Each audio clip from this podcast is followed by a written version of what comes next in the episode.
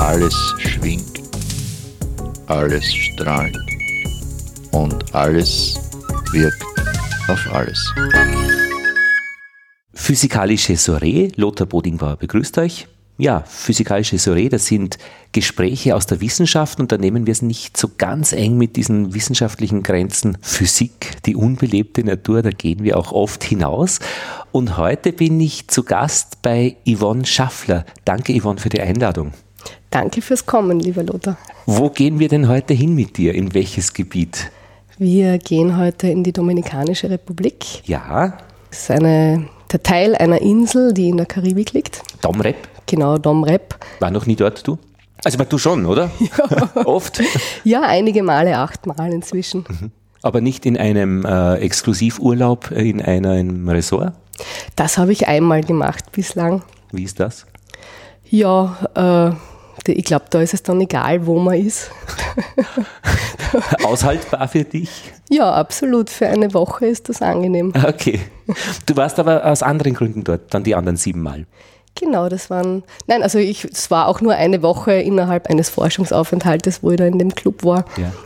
Normalerweise bin ich zu Forschungszwecken in der Dominikanischen Republik. Ich bin Kultur- und Sozialanthropologin. Ja, das hat früher Völkerkunde geheißen. Genau. Volkskunde ist immer etwas anderes. Das ist so diese österreichische äh, Kultur- und Brauchtumsgeschichten. Europäische Ethnologie sind sehr verwandt.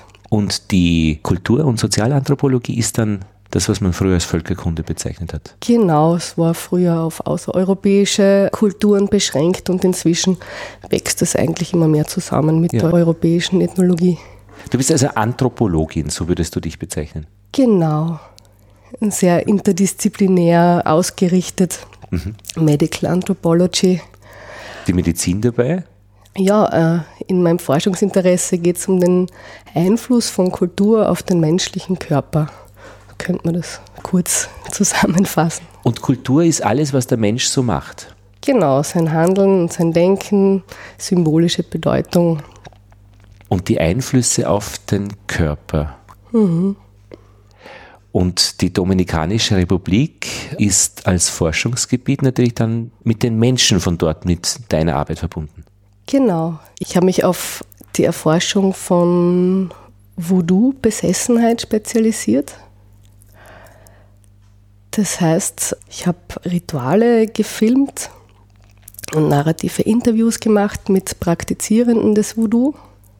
Begonnen äh, hat das eigentlich damit, dass ich mir gedacht habe, das schaut sehr unterschiedlich aus, je nachdem, wer Besessenheit erlebt hat der Zustand, in dem sich die Leute befinden, eine sehr unterschiedliche Qualität. Und ich habe mich gefragt, ist das eigentlich immer dasselbe Phänomen, das man da beobachtet?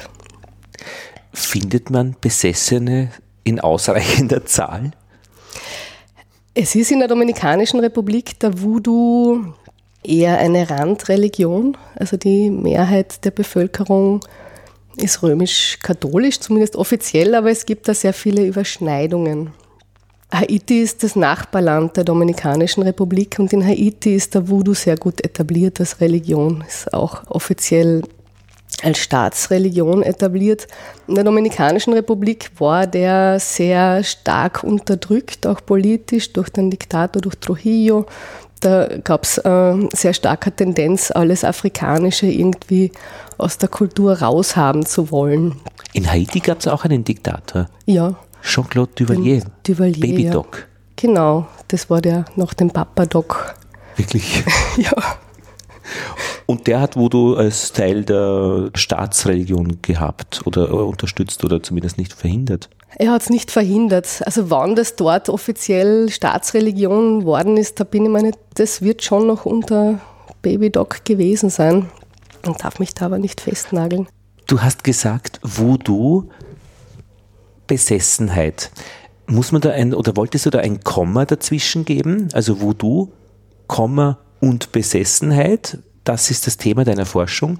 Oder ist das in irgendeiner Weise gleichzusetzen? Voodoo, das ist Besessenheit oder da geht es um Besessenheit?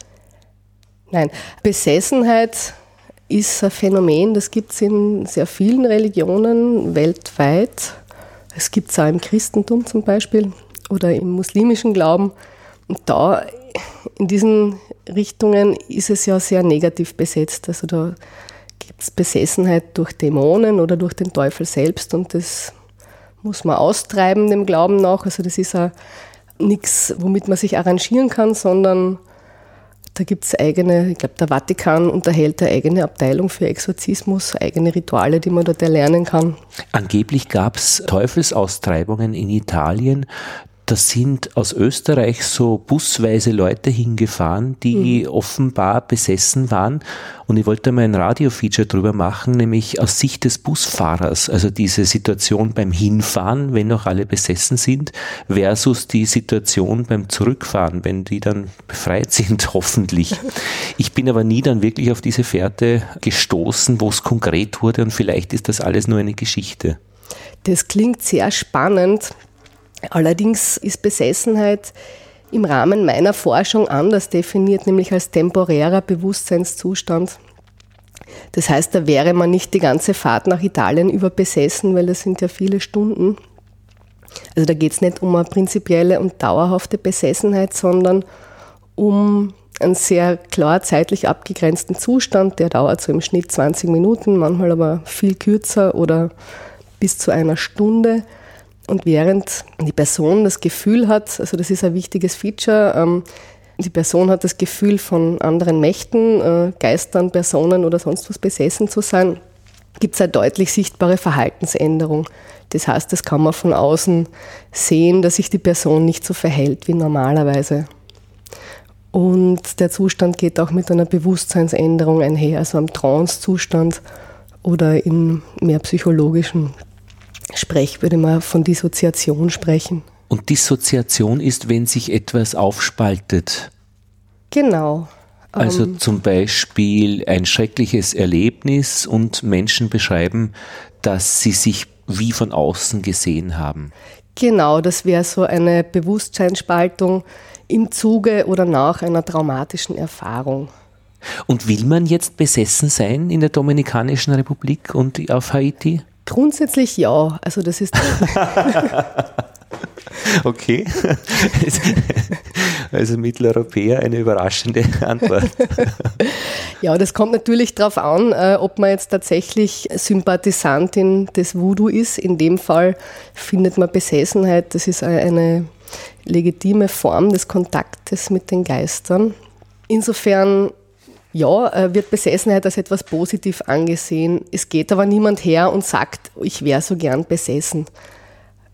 Das überkommt die Menschen. Alle? Na, äh, es gibt im Voodoo unterschiedliche Funktionen in Ritualen. Also da gibt es Menschen, Musiker, die sind für die Musik zuständig, die machen eine Trommelmusik. Es gibt Ritualassistenten, die wissen, wie man die Geister empfängt, die läuten zum richtigen Zeitpunkt mit einer Glocke oder bringen die richtigen Düfte daher, die richtigen Opfergaben. Die haben diese Art von Wissen.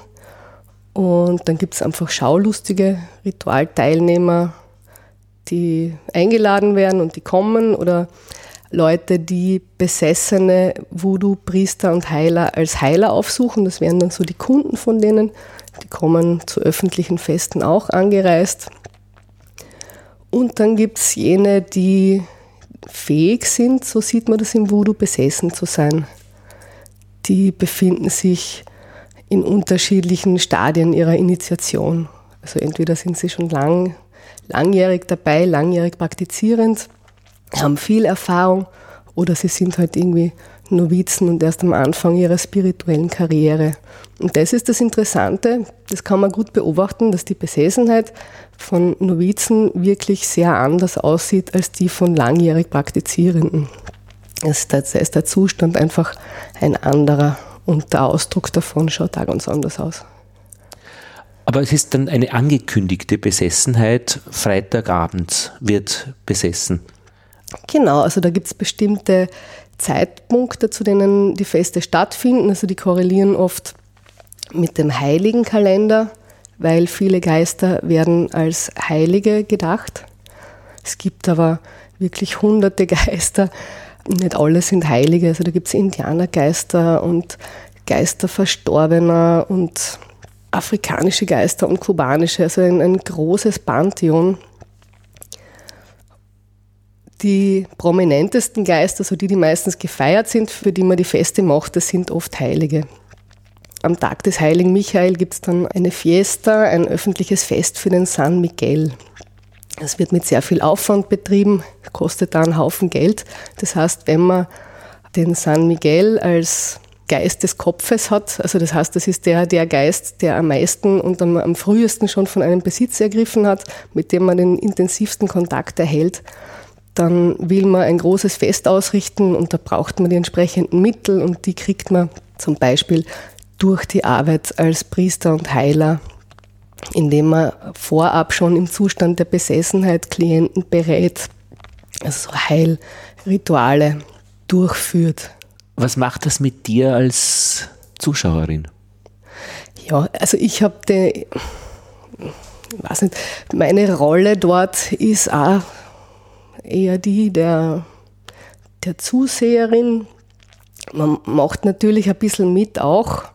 Es ist eine sehr anregende Musik. Da kann man sich ein paar Tanzschritte hin und wieder nicht verkneifen. als, als, als, sonst neutrale Beobachterin.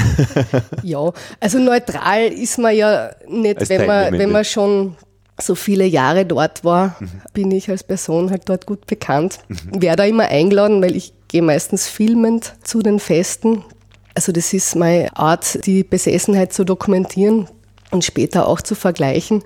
Und da bin ich mit der Kamera dort und entsprechend natürlich auch in meinem Mitmachen eingeschränkt. Aber als Sozialanthropologin habe ich natürlich auch den Anspruch der teilnehmenden Beobachtung. Das heißt, man tut immer ein bisschen mit. Ist sonst noch etwas los in der Dominikanischen Republik, sozial und in Festen? Ist das also eingebettet in ein Riesenbouquet an anderen Aktivitäten?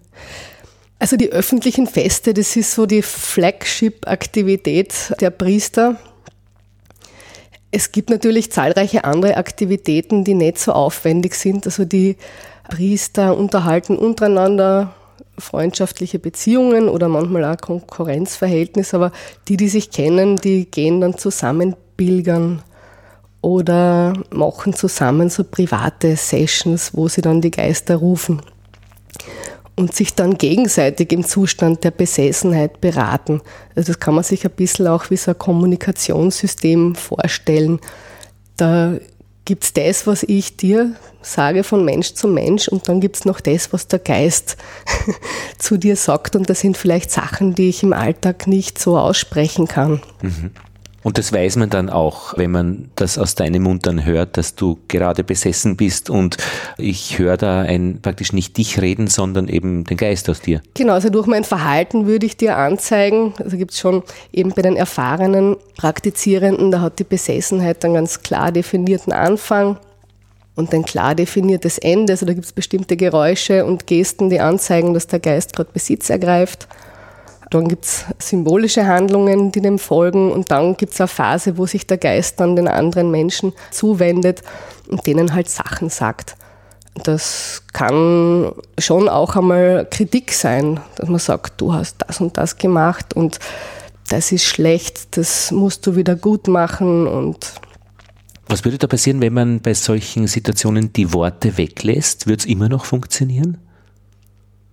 Es gibt Besessenheitszustände, da wird auch nicht geredet. Also gerade bei den Unerfahrenen, bei den Novizen, da ist es sehr unartikuliert, unkontrolliert oft. Die kugeln sich manchmal nur über den Boden oder zucken und die haben noch nicht das Training, um in ihrer Trance auch sprechen zu können. Das wird aber trotzdem von den anderen Voodoo-Teilnehmern als Besessenheit erkannt. Nur sagt man dann, das ist eine wilde Besessenheit. Auf Spanisch wäre das dann Caballo Lobo, mhm. das wilde Pferd. Mhm. Pferd ist die Metapher für den Menschen, der von den Geistern geritten wird. Das ist so die Vorstellung. Und das wilde Pferd, das ist schon okay, dass das so ist, sagen die. Das ist eigentlich ein gutes Zeichen. Besessenheit ist gut, das heißt, die Geister suchen den Kontakt. Das ist eine Ehre für den Menschen. Aber das kann nicht so bleiben. Also das muss man, das muss man trainieren, man muss üben, spirituelle Kraft erlangen. Und die wird erlangt zum einen durch ein paar formale Initiationsrituale, wobei das im Voodoo, im Dominikanischen, nicht so elaboriert ist wie zum Beispiel im haitianischen Voodoo oder im, im Candomblé. Ist das viel regelhafter, wie die Initiation abläuft. Und zusätzlich dazu, und das bringt es meiner Meinung nach vor allem, ist einfach die stetige Teilnahme an Ritualen. Also man lernt einfach, wie das ausschaut, wenn ein bestimmter Geist von jemandem Besitz ergreift, was für ein Habitus die Geister haben und baut in sich sozusagen ein inneres Bild auf von, sagen wir, vom heiligen Michael, vom San Miguel. Was tut er? Was zieht er sich an? Was spricht er? Wie ist er so drauf? Welche Emotionen gehören dazu? Also das ist ganz viel Wissen, dass man sich als Teilnehmer an den Ritualen einfach durch die Teilnahme so auf informelle Art erwirbt. Ich kenne ja also jetzt so verschiedene Rauschzustände und Besessenheitszustände durchaus selbst im Sinne von das, was wir üblicherweise als Flow bezeichnen, wenn man in einer Sache mhm. drinnen ist. Mhm. Zum Beispiel, wenn man eine Radiogeschichte macht und man schneidet das Material und man komponiert es dann und dann gibt es irgendwann einmal so eine Phase, wo man getrieben wird. Also mhm. da ist man eigentlich nur noch der Ausführende einer, einer Sache, die sich aus den Tönen ergibt. Also jetzt mhm. könnte natürlich die Töne als Geist bezeichnen oder die Fügung, wie die zusammenhängen zusammenhängen. Aber es ist etwas, was eine neuartige Form des Seins ist, des Denkens, des Dabeiseins. Das ist das eine. Das zweite, was ich kenne als Kind und nur heute nur noch äußerst selten schimpfen oder praktisch, wie sagt man, einen Tantrum werfen. Also ein Kind, das mhm. sich am Boden wälzt als Dreijähriger. Ja. Das ist auch so eine Art von süßseliger Sause, die man da fährt. Heute nur noch ganz selten als Fahrradfahrer, weil mir einer ganz grimmig schneidet und wirklich deppert als Autofahrer mir dann noch vorn über die Nasen fährt. Also da auch wirklich zu schreien und praktisch die Gasse zu erfüllen mit Drama, das kenne ich, also da ist man auch irgendwo in einem anderen Seinszustand. Das Problem ist dann immer, dass ich, ich brauche dann immer eine halbe Stunde, bis ich dann wieder runterkomme. Das heißt, ich habe mir das abgewöhnt, weil das einfach für mich zu unlustig ist. Also wenn ich wieder eine halbe Stunde brauche, bis ich wieder normal tick. Also nicht, dass da jetzt Gefahr wäre, das ist jetzt rein verbal, aber es ist einfach eine andere Art von Seinszustand. Und das Dritte, was ich noch kenne, ist, ich habe mal eine Hypnotherapie gemacht und war so zehnmal bei einer Hypnotherapeutin und da hat sie mir am Anfang gesagt, dass das nichts mit dieser Hypnose zu tun hat, wie man es aus dem Fernsehen kennt, wo man dann irgendwelche Dinge macht, sondern einfach ein sehr entspannter Zustand, die sogenannte Trance. Ihr Hund hat sich dann auch immer hergelegt und hat dabei geschlafen. Das heißt, am Anfang so Entspannungsübungen, gedankliche Reisen, wo man in diese Trance kommt. Man würde sich aber dann als wach bezeichnen, aber offenbar ist im Gehirn etwas anders geworden, weil man dann angeleitet von der Therapeutin so gedankliche Reisen zu Situationen unternimmt, die einem aus irgendeinem Grund im Laufe meiner oder seiner Geschichte dann problematisch waren. Und dann äh, spürt man, und das war eben das Interessante und für mich sehr lustvolle auch, im Sinne von lustvoll, ich weiß nicht, wenn man die Angst spürt, die man hatte als Kind bei einem schwarzen Kanalrohr vorbeizugehen. Die spürt man dann wieder. Das hast du nie später wieder gespürt, aber du hast genau dieses Gefühl dieser unglaublichen Angst vor diesem schwarzen Rohr und dann unternimmt man eben unter Anleitung eine Suche nach der eigenen Lösung. Wie wäre das denn bei diesem schwarzen Rohr gegangen, wenn es für dich besser gewesen wäre? Und man weiß genau, na, das wäre halt fein gewesen, wenn da halt nur ein Gitter rundherum gewesen wäre. Und das könnte man eigentlich nicht im Nicht-Trance-Zustand zugänglich haben, diese Gefühle und wahrscheinlich auch nicht diese Lösungen, wobei bei den Lösungen bin ich mir gar nicht so sicher.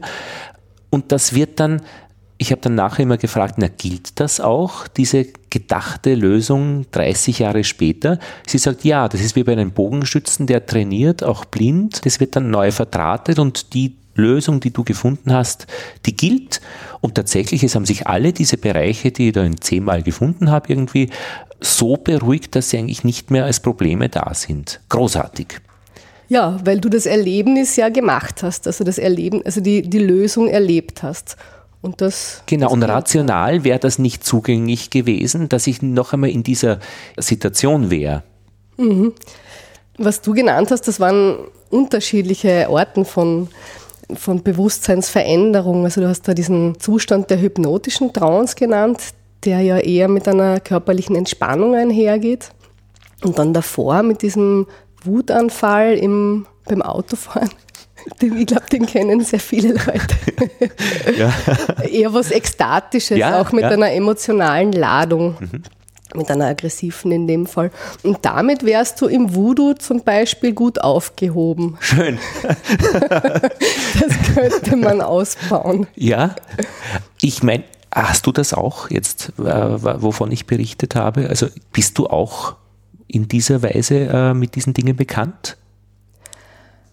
Ja, so, so Wutanfälle kenne ich natürlich auch. Ähm, einen Grund zu initiieren würde man im Voodoo dann sehen, wenn die Kontrolle in keiner Weise vorhanden ist. Was heißt das, einen Grund zu initiieren?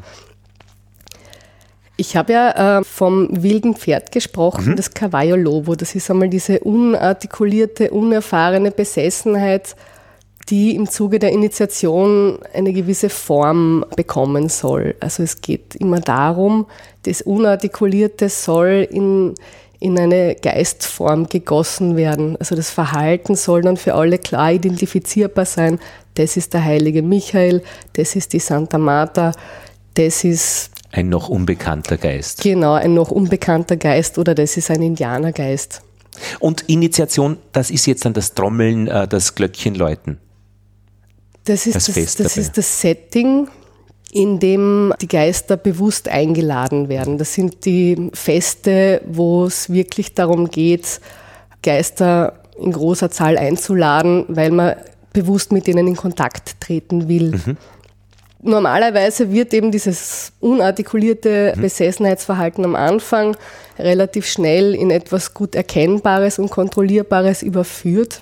Es gibt aber eine kleine Subgruppe von Menschen, die wirklich unfreiwillig in den Voodoo hineingeraten, weil sie Bewusstseinszustände erleben, die sie weder mit dem Voodoo in Verbindung bringen zu Beginn, noch angenehm finden, noch kontrollieren können. Also so dissoziative Zustände, also wo es wirklich zu einer Bewusstseinsspaltung kommt und die Leute aus ihrem Wutanfall einfach nicht mehr rausfinden, andere attackieren oder sich selbst verletzen oder davonlaufen und sich stundenlang nicht erinnern können, was sie gemacht haben.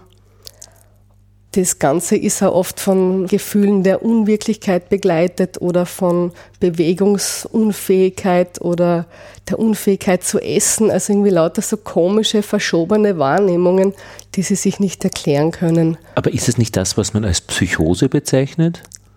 Nein, man würde sowas heute in der modernen Psychologie einer Dissoziation zuordnen, einer Bewusstseinsspaltung, die, wie wir schon ähm, aufgezählt haben, harmlose Ausformungen hat. Auch solche, die wir im Alltag die ganze Zeit erleben. Also wir fahren im Auto und kriegen gar nicht mit, dass wir Gang schalten oder können uns an die Fahrt selber nicht mehr erinnern, weil wir Radio gehört haben. Das wäre auch eine Spaltung von wo bin ich mit meinem Geist und was macht mein Körper.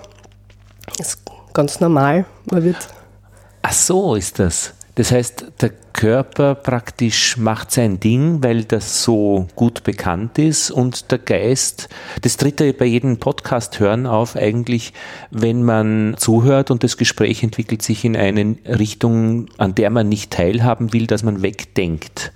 Genau, so das wäre so ein Tagtraum, das ist auch eine ganz eine milde Form von Dissoziation, wo man einfach wirklich sekundenlang oder manchmal sogar länger nicht wirklich anwesend war. Oder ins Nahenkastel starren. Genau. Das hätte auch so eine tagträumerische Qualität. Oder wir zwei sind jetzt in dem Gespräch sehr aufeinander fokussiert und haben auch durch die Kopfhörer die Außenwelt ausgeblendet.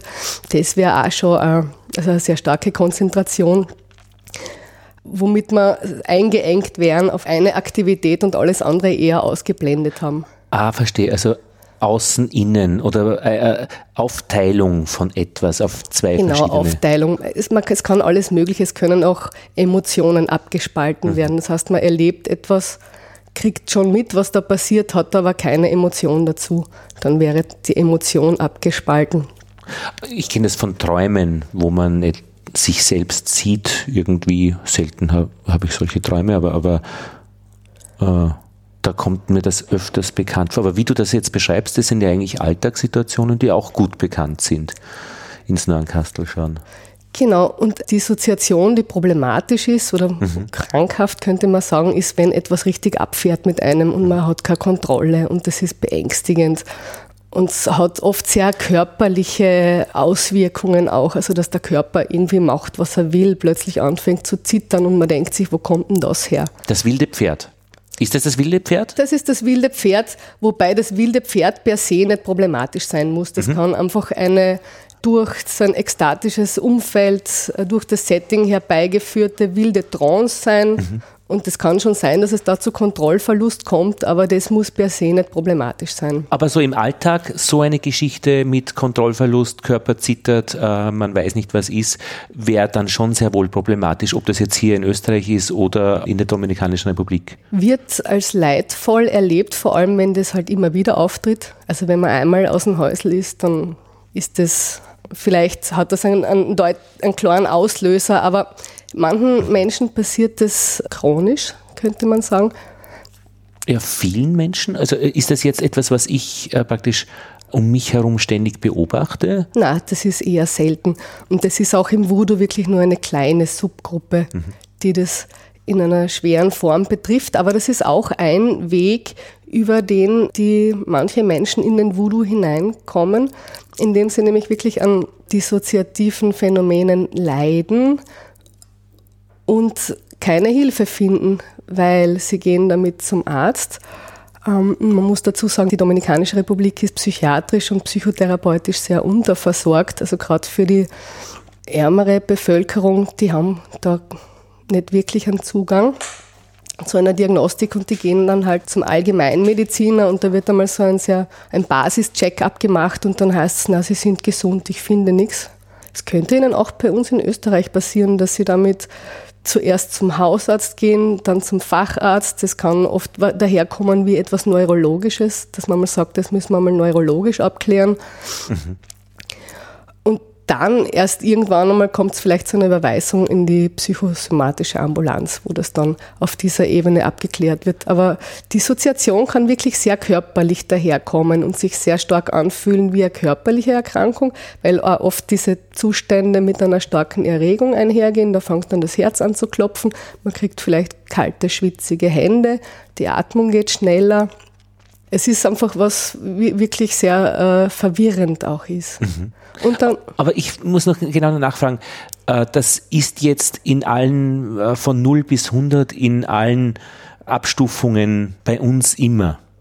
Also wenn es wenig ist und wieder zurückgeht und kein Problem dann mehr ist, weil es gut handelbar ist, dann ist das, was viele kennen. Wenn man sagt, das ist jetzt aber echt behandlungswürdig, dann kennen das nur ganz wenige Leute. Genau. Beziehungsweise es ändert sich auch mit dem Stresslevel, mhm.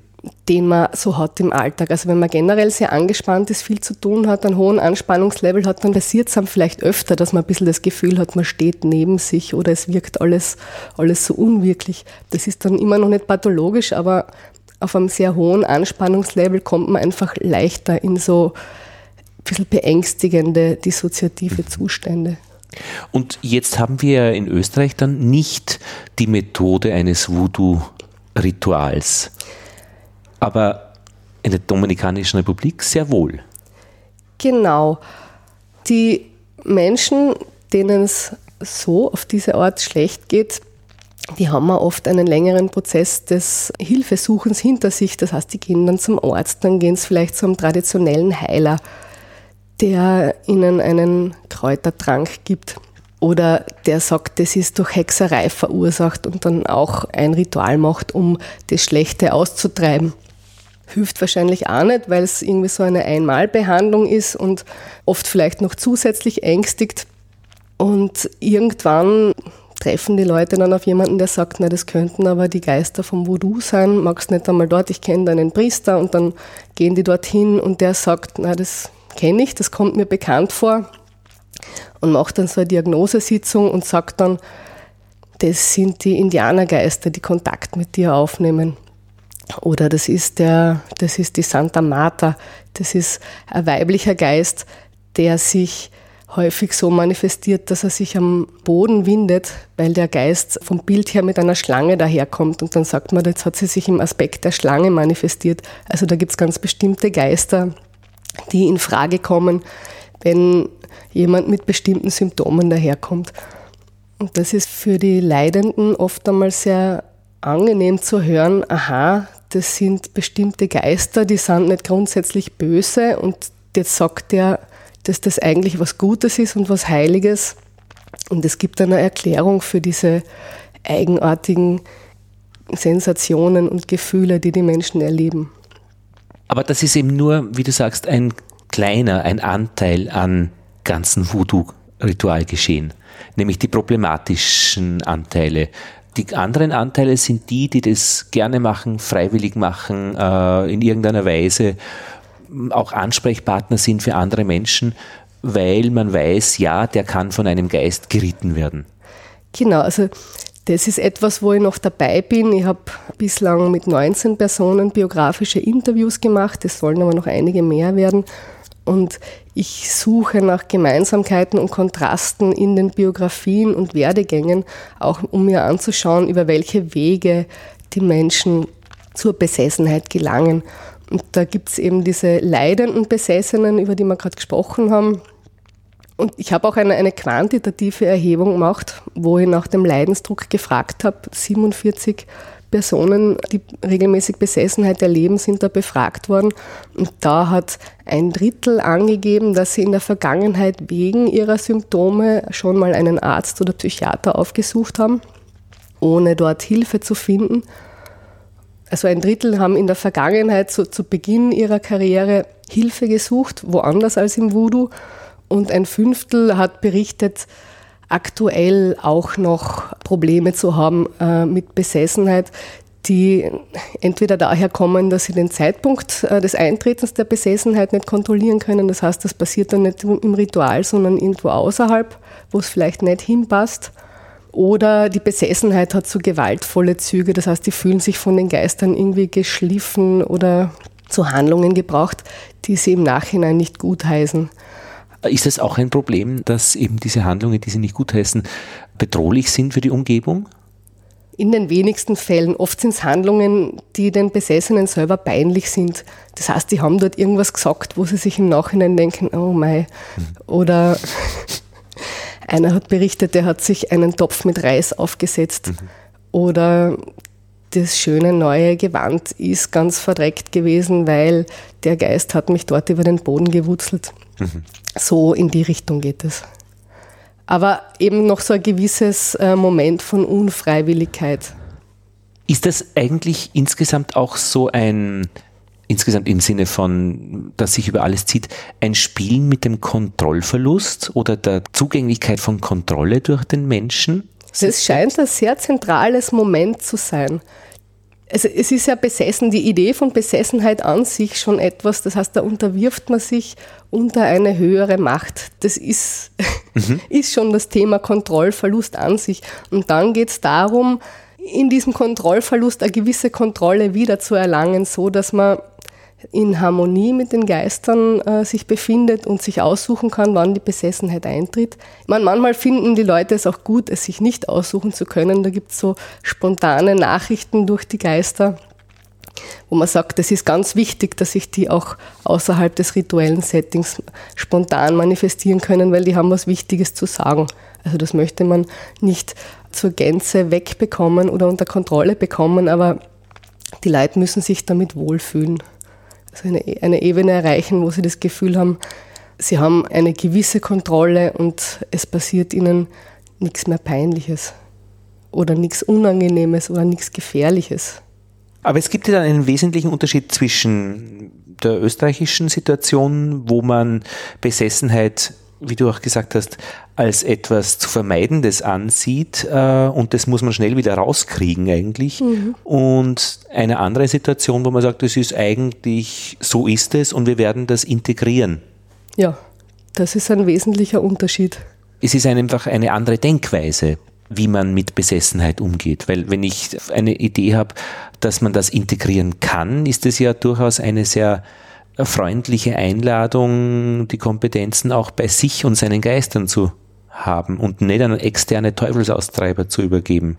Ja, es, es ist eindeutig etwas, das ähm, Stress wegnimmt von den Menschen, weil sie wirklich das Gefühl haben, dass das ist, das sind Mächte, die sind nicht böse, mit denen kann ich umgehen lernen. Und weil es wirklich sehr positiv bewertet wird vom Umfeld. Mhm. Ah ja. Also, ich kann mich erinnern, wie ich meine erste Besessenheit gefilmt habe oder fotografiert damals noch.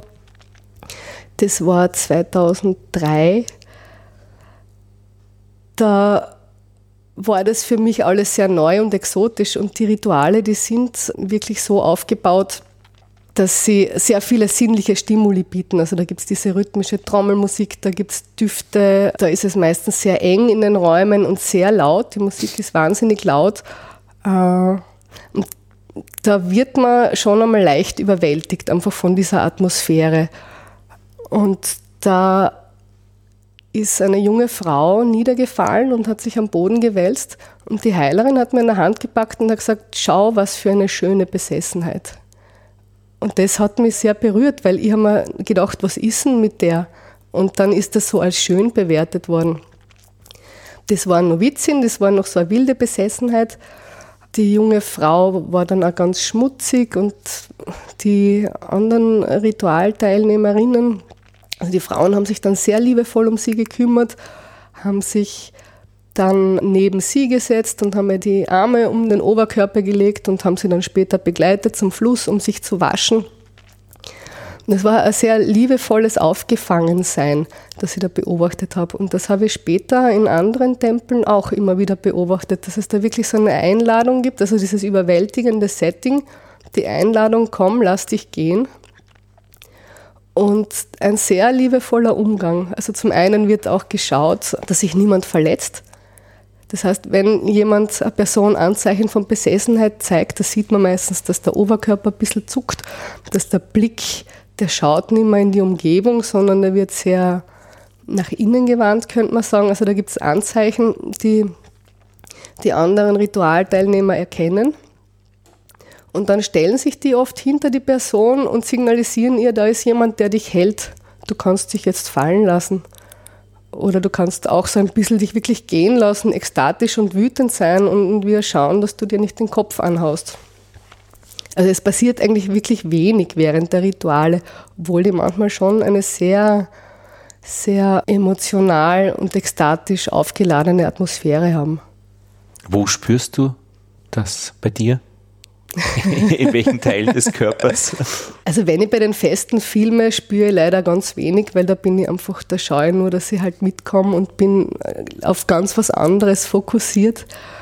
Wenn man in dem Geschehen drin ist, dann spürt man, und das ist auch, was die Leute berichten in den Interviews, also ein Gefühl der Ergriffenheit, der Gänsehaut, kriegen oft der Gänsehaut, wenn sie andere sehen in der Besessenheit oder wenn die Musik so schön ist.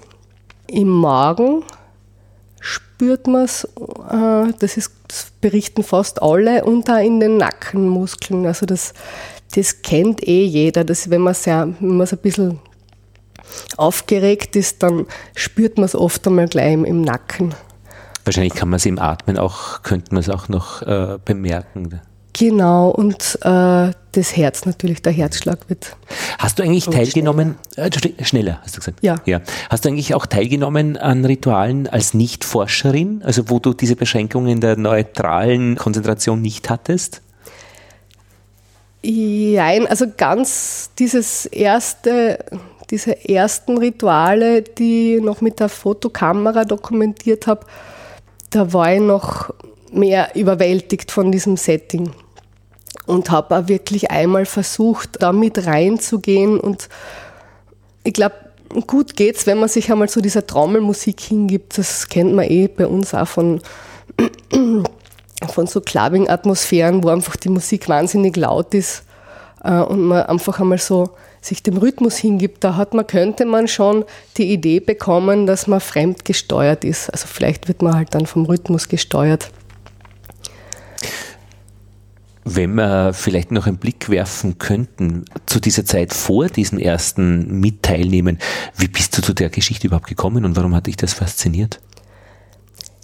Es schaut einfach so spektakulär aus, wenn Menschen in Besessenheit fallen. Es hat einfach, äh, ich glaube, es entwickelt äh, das Thema auf viele Leute einen, einen Sog. Also du bist ja auch ganz interessiert dran gerade. Schon, weil ich, ich vergleiche es immer eben mit, mit das, was ich bisher in meinem Leben erlebt habe und das ist normalerweise eben sehr geordnet, aber es gibt schon solche Ränder eben, wo diese Themen durchaus bekannt sind. Ich glaube, mich haben auch diese Räume fasziniert, wo so viel sein darf, wo so Ekstasen möglich sind und die in der Gruppe gut aufgefangen werden. Mhm. Vielleicht war das irgendwie auch so ein Versuch einer eigenen Befreiung. Befreiung wovon? Ja, vielleicht von gesellschaftlichen Normen, wo man sich als junger Mensch, habe mir da irgendwie. Die was sagen?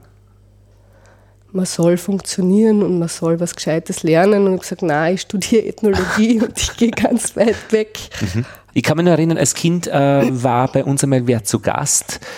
Uh, Margot hat sie geheißen, da war ich ganz klein und man hat mir gesagt, sie ist Anthropologin und sie ist, glaube ich, in Bolivien immer wieder und dann ist sie verschwunden. Ich habe sie nie wieder gesehen, aber das ist so mein, mein Zugang zu diesen Forschen oder Arbeiten mit Menschen. Aber wie ist es bei dir gegangen? Ich meine, du bist in Österreich ins Gymnasium gegangen, Matura. Matura gemacht, dann habe ich nicht gewusst, was ich studieren soll Wo und habe einmal also, in, in Kärnten, in Klagenfurt. Okay, ja. Bin dann einmal gleich weit weggegangen und mir gedacht, na Graz, das ist zu nahe, ich gehe gleich nach Wien. Wow, also ich, ich hätte jetzt gedacht, Neuseeland oder keine Ahnung. zum, also nach, zum, zum, Studieren, Studieren einmal nach, Wien. nach Wien. Ja. Und ich glaube, ich wollte einfach immer gerne experimentieren und, und mich, mich und äh, ja, meinen Handlungsspielraum erweitern. Aber hast du das in der Schule auch schon gemerkt, im Unterricht, äh, in Kontakt mit Menschen, mit Lehrern? Wo, wer, wo, was waren da die, die Verbindungen?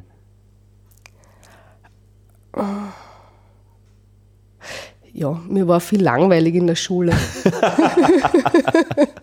ja, wirklich, ja. Hätte ich manchmal Tag geträumt. gewünscht, ich habe viel Tag geträumt und hätte mir gewünscht, dass ich ganz woanders bin. Ja, und hast du gewusst, wo? Da wollte ich immer gern reiten gehen, da hätte ich mich irgendwie hinaus auf die Felder gewünscht mit einem Pferd. Konntest du auch reiten äh, zwischendurch? Ja, also das, war, das, war, das war mein Hobby in der Jugend. Ja. Okay. Ich hatte auch ein Pferd. Und in welchen Fächern war es besonders stark, dieses Gefühl, dass du reiten lieber würdest? Mathematik. Ja. Geschichte. Ja. Chemie. Ja. Und wo war es nicht? Hm. Vielleicht in, im Zeichnen und in, in Deutsch. Mhm da war das weniger stark. Aber es war einfach in der Schule nicht das Fach dabei, das mich wirklich interessiert hätte.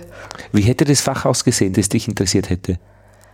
Das wäre, ich hätte mich durchaus für Geschichte erwärmen können, aber halt nicht für diese Herrschaftsgeschichte, sondern wirklich dafür, wie die Menschen leben, mit Geschichten von Menschen, mit Biografien, mit Lebensweisen. Also ich hätte mir einfach, glaube ich, einen, einen sehr lebendigen Unterricht gewünscht ich habe schon auch ähm, das Forscherische an mir festgestellt, in, als ich in Biologie eine Fachbereichsarbeit schreiben durfte. Da bin ich dann ins, ins Recherchieren reingekippt und das ist dann eigentlich eine recht schöne Arbeit worden. Worüber?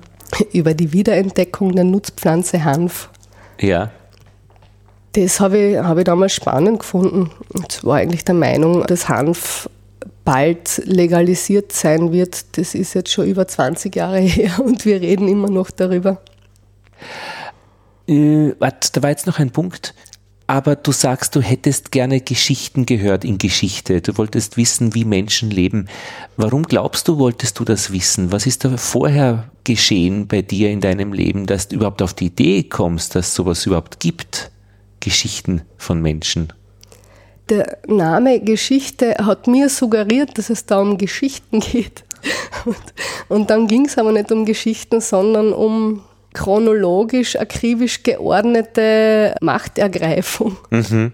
Und das hat mich total enttäuscht. Das mhm. hat, also die Ur- und Frühgeschichte habe ich noch sehr spannend gefunden, weil da ging es ja wirklich um, auch um Spekulationen, was macht man jetzt mit irgendwelchen Knochenfunden und was könnten die bedeuten. Aber je weiter man dann äh, an die Jetztzeit heranrückt, umso besser ist Geschichte natürlich dokumentiert und wer dokumentiert natürlich immer die Herrschenden und die, die schreiben können. Das heißt, das war eine sehr einseitige Sichtweise. Mhm. Das ist auch eine sehr mechanistische Sichtweise. Da läuft ein Ur ein Werk und man muss einfach das Werk studieren und dann weiß man, wie alles geht. Und es ist vor allem eine sehr auf Europa zentrierte Geschichte. Und es gibt ja aber auch noch andere Weltgegenden, in denen auch spannende Dinge passiert sind. Also ich glaube, so ein Fach Weltgeschichte mhm. und wie haben die Menschen gelebt und wie haben die Lebensweisen der Menschen dann zu bestimmten Ereignissen geführt, das hätte mich wahrscheinlich mehr interessiert. Mhm. Ich habe äh, ja als Student äh, bin ich nach Amsterdam gefahren, um Marihuana zu kaufen und zu rauchen, weil ich das ausprobieren wollte, habe aber nicht die Einbettung gehabt. Das heißt, da war niemand dabei, nur ich selbst, weil ich immer der Meinung war, sowas äh, hätte man nie vorstellen können mit anderen Menschen zusammen, was gar nicht gescheit war, weil ich habe keine Ahnung gehabt, wie man das dosiert, wie man das raucht und eigentlich ist das ziemlich deppert gewesen. Ähm, habe das dann ein bisschen sanfter dann auch einmal noch einmal später probiert zu rauchen und da hat, da war von mir die wesentliche Erkenntnis, die Zeitwahrnehmung hat sich verändert und ich hatte viele gute Ideen, die aber alle nicht festhalten konnte, die genauso wieder weg waren dann, weil die Zeit dann auch so schnell vergangen war. Und irgendwie hat mich das gestört, ähm, dieses Erlebnis, viele gute Ideen zu haben, mit denen ich dann nichts anfangen kann, weil sie nicht mehr da sind. Und ich kenne viele andere Zustände, in denen ich viele gute Ideen habe, wo sie bleiben, diese Ideen, äh, und wo ich auch die Zeit habe, dass ich es aufschreibe, wenn es sein muss. Daher hat mich das nie eigentlich weiter interessiert. Ich weiß noch, als kleines Kind habe ich einmal irrtümlich an einem U geschnüffelt. Der hat irgendwie so zauberhaft gerochen und plötzlich war alles ganz weit weg. Und das war eigentlich gleichermaßen faszinierend wie ängstigend. Ich hatte auch sofort den Eindruck, ich habe was Verbotenes getan und war wenig attraktiv jetzt. Also für mich haben solche jetzt Kontrollverlustzustände eigentlich nicht viel Attraktives und ich würde es auch nicht weiter an mir verfolgen wollen.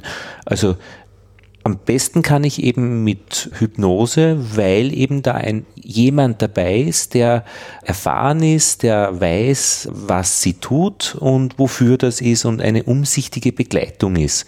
Also ich finde, dieses Begleitende hat mir bei diesen Rauschgeschichten eigentlich immer gefehlt. Daher war es eigentlich unlustig. Daher kommt mir das, was du erzählst, sehr sympathisch vor. Ich glaube, das Begleitende während der Trance ist ein ganz ein wichtiger Faktor, der auch heilend wirken kann. Mhm. Also, dass man einfach merkt, da erfahre ich in dem Zustand, in dem etwas aus mir raus muss, das vielleicht deshalb aus mir raus muss, weil es nicht raus darf, mhm. normalerweise, in einer Gesellschaft, die sehr restriktiv mhm. ist. Und dann hat man halt Kreuzweh. Bei uns hätte man Kreuzweh. Im Voodoo hätte man als Frau vielleicht einmal so einen richtig aggressiven Auszucker und dann würde es dann heißen, aha, das waren jetzt die Indianergeister. Es ist in Ordnung, es darf sein. Also die gehen dann schon raus oder äh, sind dann, also das ist praktisch, wenn sich zeigt, dann ist das das Rausgehen. Dann ist das Pferd geritten. Es zeigt sich in dieser körperlichen Erfahrung der spontanen Trance mhm. oder der Dissoziation, ja. Da wird das Pferd dann geritten. Und wenn das dann wieder weg ist, ist das dann verschwunden oder ist es wieder integriert im Menschen drinnen? Oder ist der Geist weggegangen in einen anderen Teil der Welt? Der Geist betritt den menschlichen Körper. Aha. Da gibt es äh, Öffnungen, durch die er reinkommen ja, muss? Ja, die ähm, wirklich mit den somatischen Sensationen auch korrelieren. Was ja ganz viele berichten, ist eben dieses mulmige Gefühl im Bauch und etwas, das so von unten nach oben sich irgendwie anfühlt. manche reden von einem Energiestrom und halt diese Schultern, äh, die sich anspannen. Und da gibt es halt die Idee, dass die Geister kommen von unten aus der Erde, mhm. dringen über die Füße ein, gehen dann nach oben, verweilen kurz einmal im Bauchraum. Das mhm. macht dann irgendwie dieses mulmige Gefühl und dann klettern sie, nehmen sie Platz auf den Schultern, sitzen quasi im Nacken. Und das, der Nacken ist der Bereich, der ist der Sitz der Geister. Mhm. Und von dort inspirieren sie dann quasi den Kopf. Und der Kopf ist dann schon die Zentrale auch? Der Kopf ist dann die Zentrale und während der Besessenheit steuert der Geist die Handlungen. Und mhm. wenn der Zustand dann zu Ende ist, dann fallen die Leute oft um. Also gerade die Unerfahreneren fallen dann um wie ein nasser Sack so in mhm. sich zusammen, weil, und das ist die Idee, die spirituelle Kraft den Körper jetzt ganz plötzlich verlassen hat. Und wo, wo, wo durch welchen Teil wieder in den Boden zurück, durch die Füße, Retour? Ja. Oder evaporiert durch alles? also es, es gibt äh, Geister, die kommen von unten, die leben unter der Erde.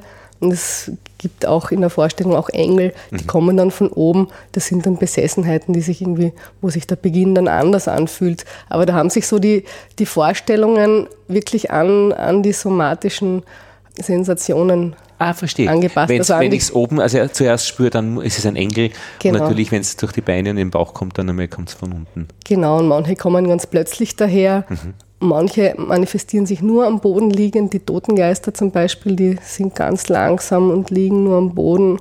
Und wenn sie aufstehen, dann haben sie ein ganz getragenes, langsames Verhalten.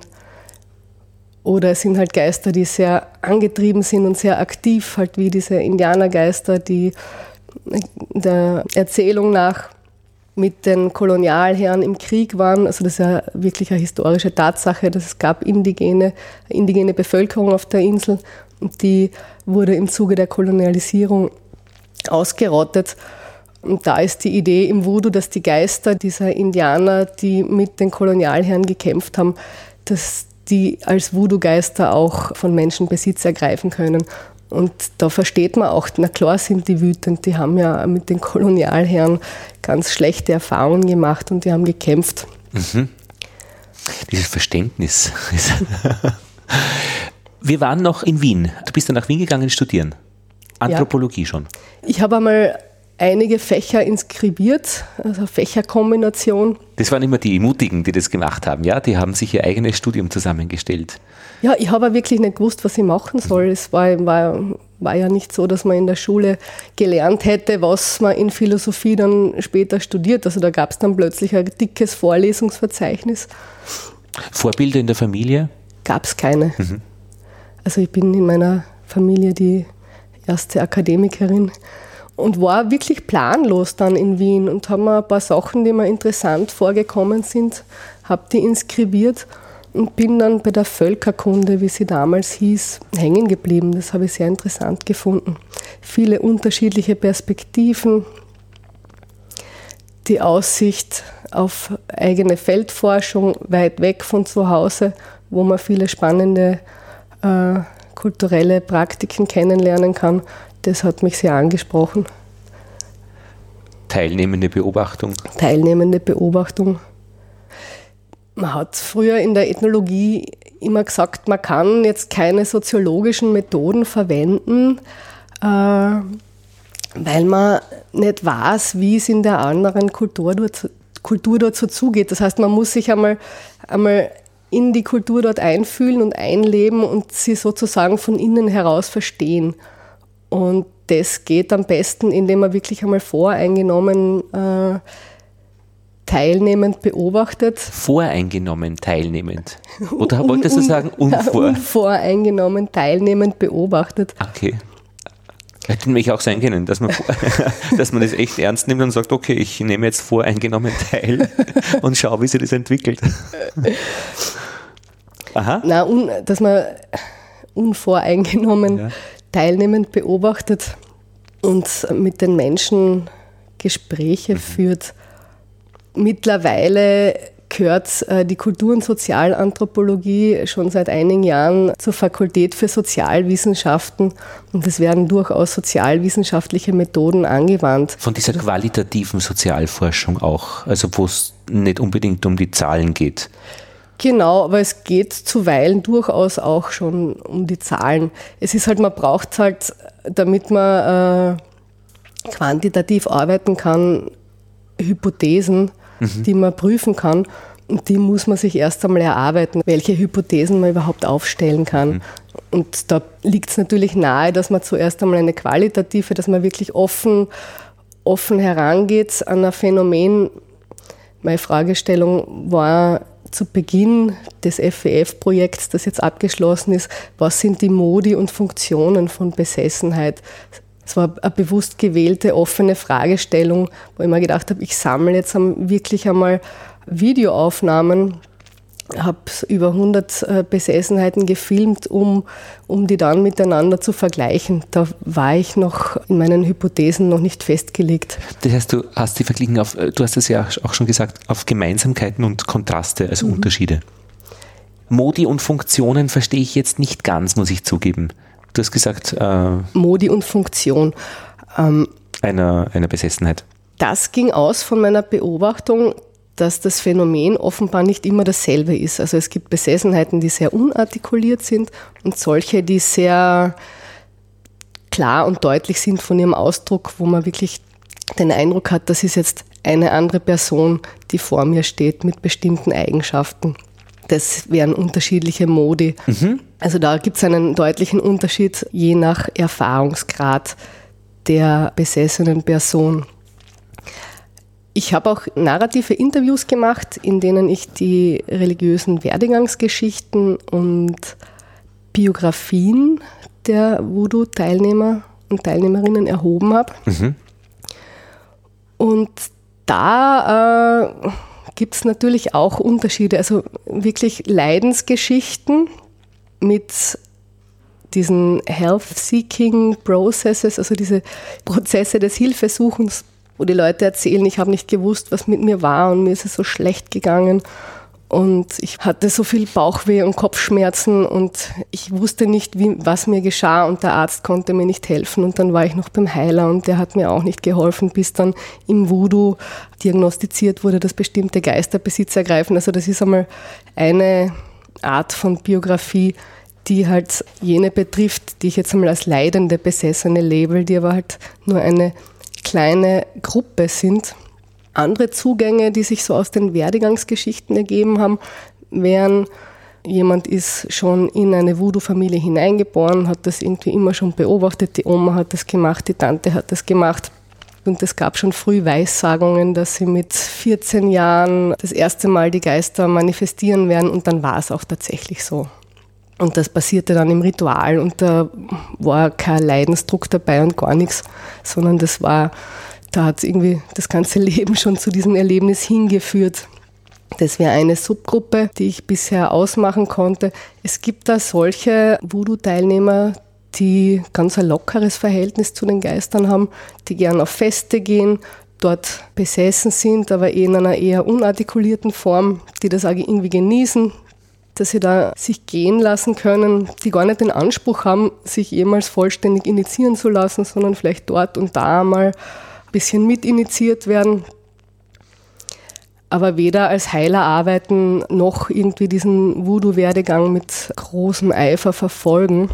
Und dann gibt es noch eine, auch eine eher kleine Gruppe von Personen, die als Ritualassistent ihre Karriere beginnen und vielleicht auch bei einem Priester oder Heiler wohnen, der einen großen Altar hat, dort sich immer um den Altar kümmern, alle rituellen Handlungen wirklich erlernen und dann ganz spät irgendwann einmal Anzeichen von Besessenheit zeigen.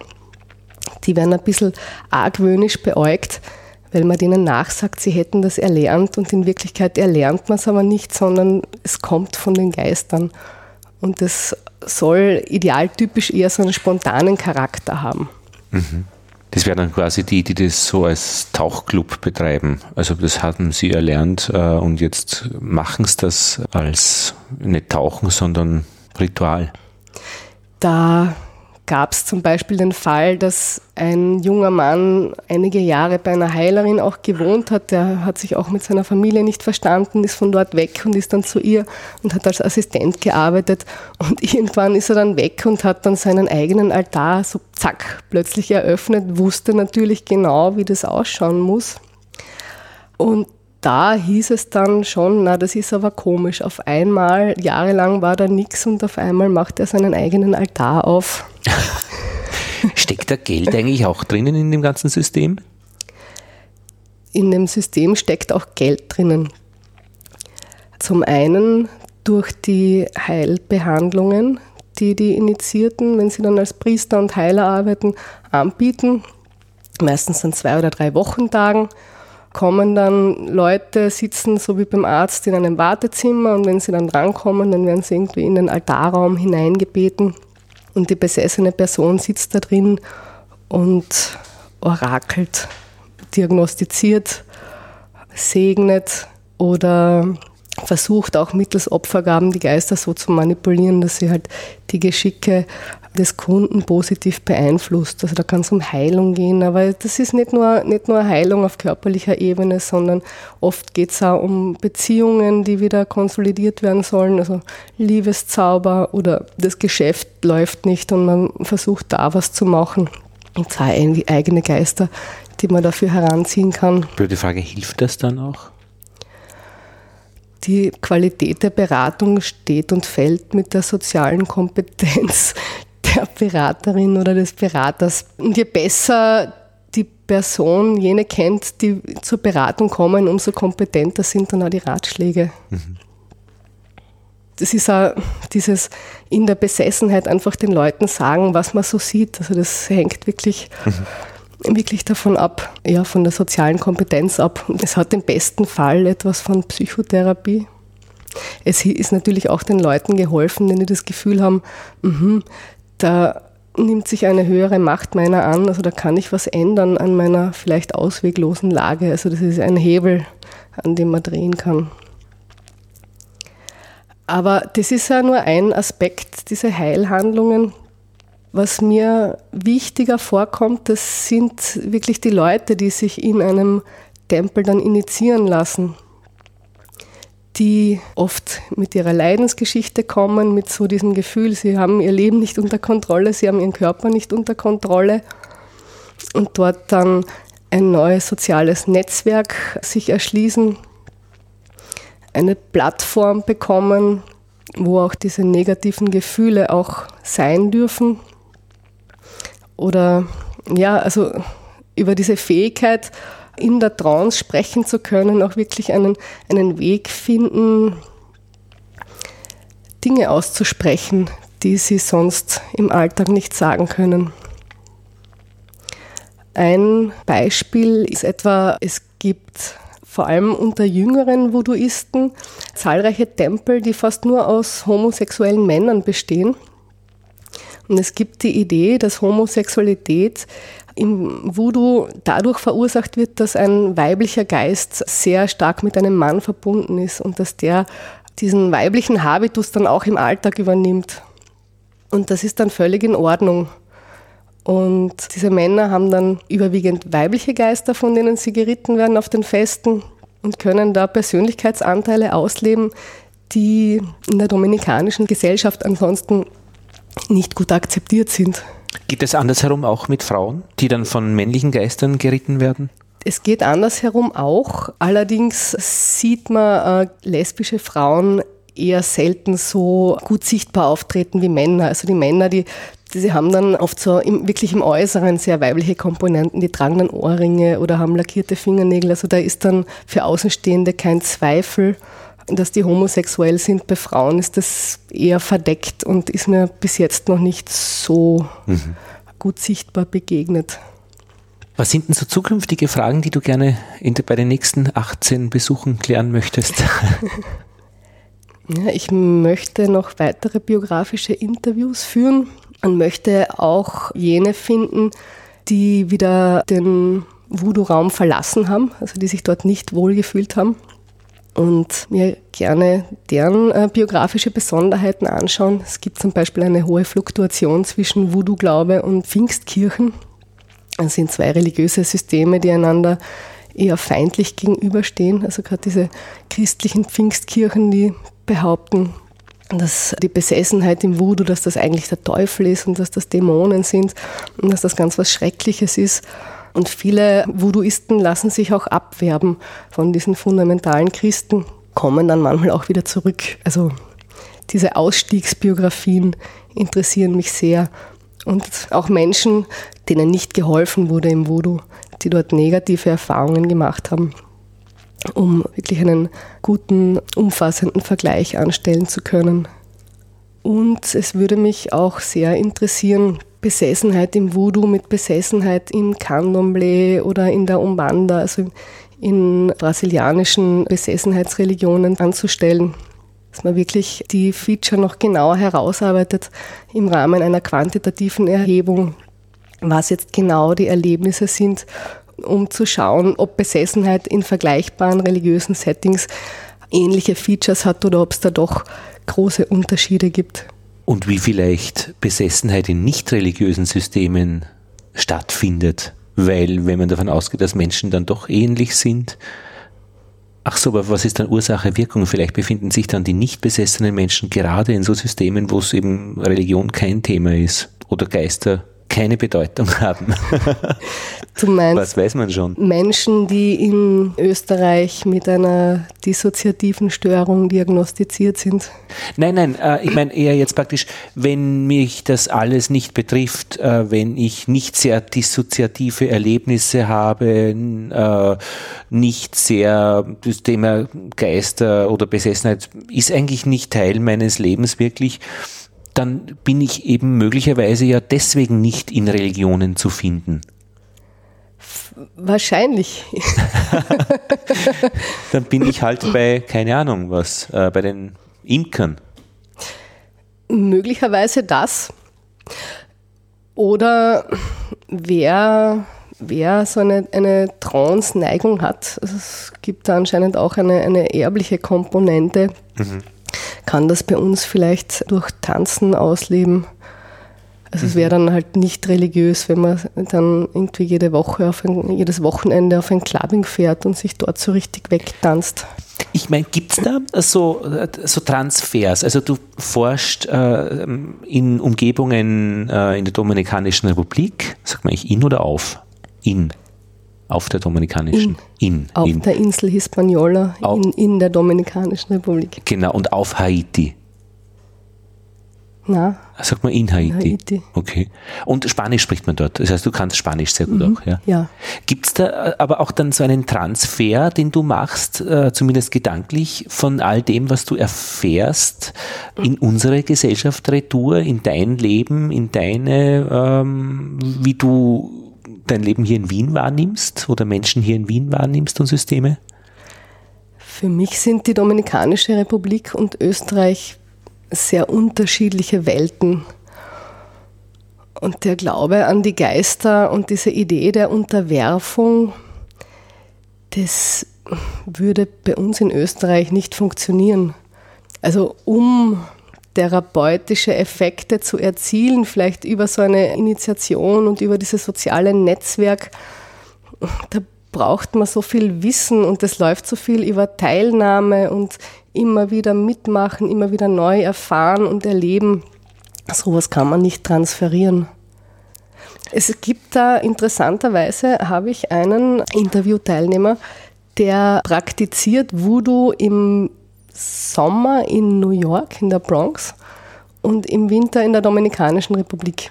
Und der sagt, es kommt ihm in seiner Zeit in New York immer langsam, aber sicher die spirituelle Kraft abhanden. Also er kriegt immer schwerer Zugang zu den Geistern und es gehen ihm die Materialien aus. Und dann freut er sich schon wieder auf seinen Altar in der Dominikanischen Republik und auf die Kollegen und auf die Feste, weil da ist die Kraft. Also die Kraft ist an den Ort gebunden. Und ich habe das für mich so übersetzt. Zum einen gehen ihm die Materialien aus, das heißt diese ganzen sinnlichen Komponenten, diese Düfte, mit denen er arbeitet, die sind dann dort einfach nicht mehr vorhanden oder es ist nicht das Gleiche, was er sich dort kaufen kann. Und noch wichtiger, die Kollegen sind dort nicht. Das heißt, diese gelebte, gelebte Besessenheit und dieser, dieser soziale Kontext, der so wichtig ist, auch für die Performance, der ist halt in New York nicht oder nicht im selben Ausmaß vorhanden wie zu Hause. Und Voodoo ist aber etwas, das funktioniert halt nur in der Gruppe. Also man kann, glaube ich, ganz schlecht so eine richtig schöne Besessenheit mit allem, was dazu gehört, allein im stillen Kämmerchen vollführen. Weil das braucht ein Publikum, Menschen, die einen ähnlichen Erfahrungsraum kennen, die genau wissen, was im richtigen Moment zu tun ist. Wenn das alles nicht da ist, dann gehen irgendwie die Erinnerungen auch verloren. Und man weiß dann nicht mehr, was man tun muss. Es kommt dann irgendwie die Trance auch nicht so gut zustande in der Fremde. Und gibt es einen Transfer in der Forschung jetzt? Deine Forschung wird zum Beispiel auch gefördert durch den FWF, Forschungsförderungsfonds, oder wie sagt man? Mhm. Das heißt, äh, da gibt es auch wirklich Funding dafür, weil man das für wichtige Forschung erachtet.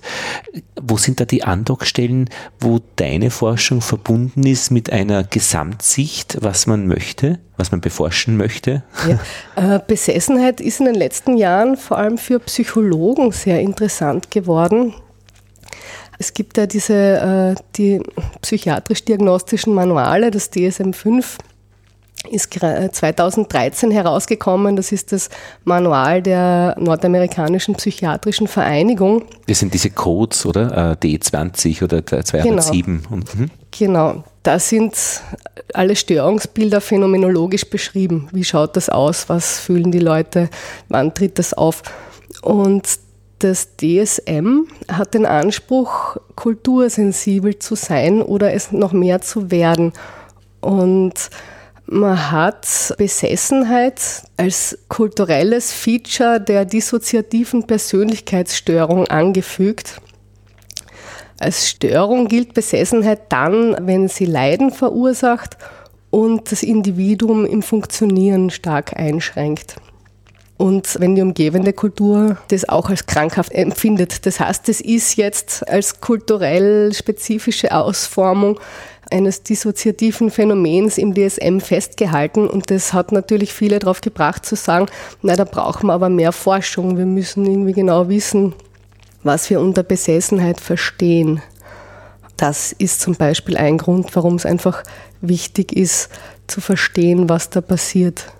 Grundsätzlich ist ja Voodoo eigentlich vorwiegend aus Filmen bekannt, aus zwei Sachen. Das eine ist die, die geisterhafte Fernwirkung, dass man eine Voodoo-Puppe äh, mit, keine Ahnung, misshandelt, meistens eben negativ dargestellt und drüben in New York stirbt dann jemand an schrecklichen Qualen. Also diese geisterhafte Fernwirkung, Anbindung zur physikalischen Soiree. Albert Einstein hat auch von der geisterhaften Fernwirkung gesprochen, wo es um Quanten geht, äh, die verschränkt sind. Das ist das eine. Und das zweite ist eben dieses ritualhafte Menschen, die sich auf dem Boden wälzen und schlimmstenfalls in einem James Bond-Film dann aufgeblasen wird zu einer praktisch Darstellung einer völlig anderen Welt äh, mit völlig anderen Regeln. Mhm. Hm. Ja, das ist Voodoo auf Hollywood, mhm. wie man Voodoo kennenlernt. Es gibt die Nadelpuppen, es gibt schon äh, Voodooisten, die mit beiden Händen arbeiten, so wird das lokal genannt. Das, äh, mit der rechten Hand heilt er und mit der linken Hand macht er Schadenszauber.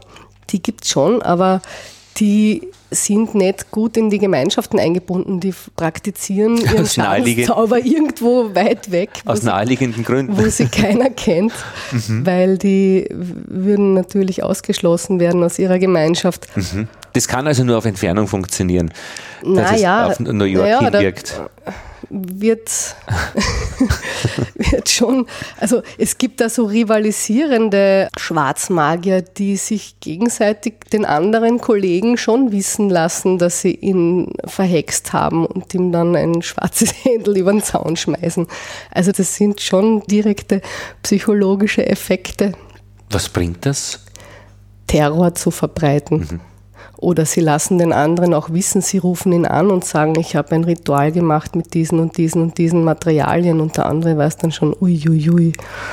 und fürchtet sich dann und wird dann vielleicht zufällig krank und dann denkt er sich, ach, das ist jetzt der Effekt von dem Ritual und jetzt muss ich schnell einen Gegenzauber machen und kauft sich dann teure Materialien und verschuldet sich vielleicht. Also da, da gibt es schon äh, Konflikte, die mit magischen Mitteln ausgetragen werden, die dann aber schon auch die Funktion vom Psychoterror haben, also nicht sich auf die Fernwirkung verlassen. Aber es gibt so ein ethisches Manual für Voodooisten, dass man das eben nicht machen soll? Die Gruppen, in denen ich geforscht habe, die sagen von sich, dass sie keinen Schadenszauber betreiben. Mhm. Überprüft. Könnten sie aber. Nicht. Könnten sie natürlich. hm wenn man ja nicht ausschließen kann, wenn man die eine Hand hat, hat man auch die andere und, äh, und vielleicht ist ja nicht alles. Ähm, es gibt schon auch Gründe, die aus der Sicht der Leute auch für einen Schadenszauber sprechen, wenn man sich zum Beispiel wehren muss, wenn einem zugetragen wird, jemand anderer hätte einen verhext, dann fühlt man sich vielleicht schon berechtigt, auch so etwas zu machen. Einen Präventivschlag. Ja. Oder Fremdgehen, dem wird so begegnet, dass man versucht, den Mann an sich zu binden. Und da gibt es dann auch entsprechende Rituale. Das wird nicht so wirklich als schwarzmagisch eingeordnet, sondern das muss man ja machen, um die Ehe zu erhalten. Oder ich kann den, den Nebenbuhler ähm, schauen, dass ich eliminiere. Ich glaube, die ethischere Variante wäre, den Partner zu binden. Also, ja, dass logisch, wirklich ja. äh, Todeszauber ausgeführt werden. Das machen wirklich eher nur die Leute, die so am Rande, auch am Rande der Dörfer irgendwo ganz weit weg mhm. leben. Die haben dann, die schauen die Altäre auch entsprechend aus, also wirklich sehr furchterregend mit Ketten und Blut und Totenköpfen. Also da sind dann auch so Totenköpfe drapiert, die am Friedhof ausgegraben wurden und die die Seelen der Toten von diesem Friedhof symbolisieren sollen, die dann diese Leute für sich arbeiten lassen, also mit Ritualen zum Leben erwecken. Das wäre dann so dieser Glaube an Zombies, dass man sich Hilfsgeister erschaffen kann über das Material, über Knochen zum Beispiel, die man sich vom Friedhof geholt hat. Aha. Ich habe eine interessante Geschichte gehabt, als meine Großmutter gestorben ist. Da hatte ich dann ich glaube, ein, zwei, drei Jahre später, dann und wann einen Traum, ich glaube vielleicht dreimal oder so, dass sie plötzlich wieder da war. Und, aber irgendwas hat nicht gestimmt mit ihr. Also irgendwas war komisch. Und dann ist sie eben wieder gestorben in diesem Traum und ich war eigentlich sehr froh, dass sie gestorben ist, weil es ganz komisch war. Also so wollte ich sie nicht eigentlich da haben. Und das hat mich eigentlich recht interessiert, dieser Traum, weil ich mir gedacht habe, das war wahrscheinlich eine Art von Abschied nehmen einerseits, also zu akzeptieren, dass sie jetzt geht und auch dieses Nicht-Akzeptieren eines Halbzustandes, also Zombie-Zustand im eigenen Haushalt, also wo sie dann praktisch auch wirklich gegnerisch ist. Also da ist etwas, was nicht okay ist, wenn sie noch hier wäre. Mhm. Und ich versuche mir immer wieder das ein bisschen mit meinem neuen Wissen, das ich dann eben in Gesprächen wie mit dir, das ein bisschen abzugleichen, was das eigentlich ist, wenn man so etwas träumt. Warum taucht sie dann in dieser Form auf? Es hatte nämlich was gefehlt, also was Menschliches eigentlich. Mhm. Ja, das wäre interessant, sich das psychoanalytisch anzuschauen, ja. was da die Bedeutung davon ist.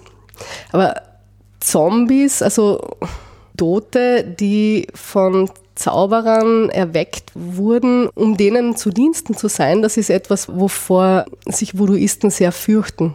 Ach, warum? die fürchten sich aber nichts. Na, da sagt man, wenn man Zombies für sich arbeiten lässt, dann ist das sehr, sehr riskant, weil die brauchen eine ganz bestimmte Pflege. Ja.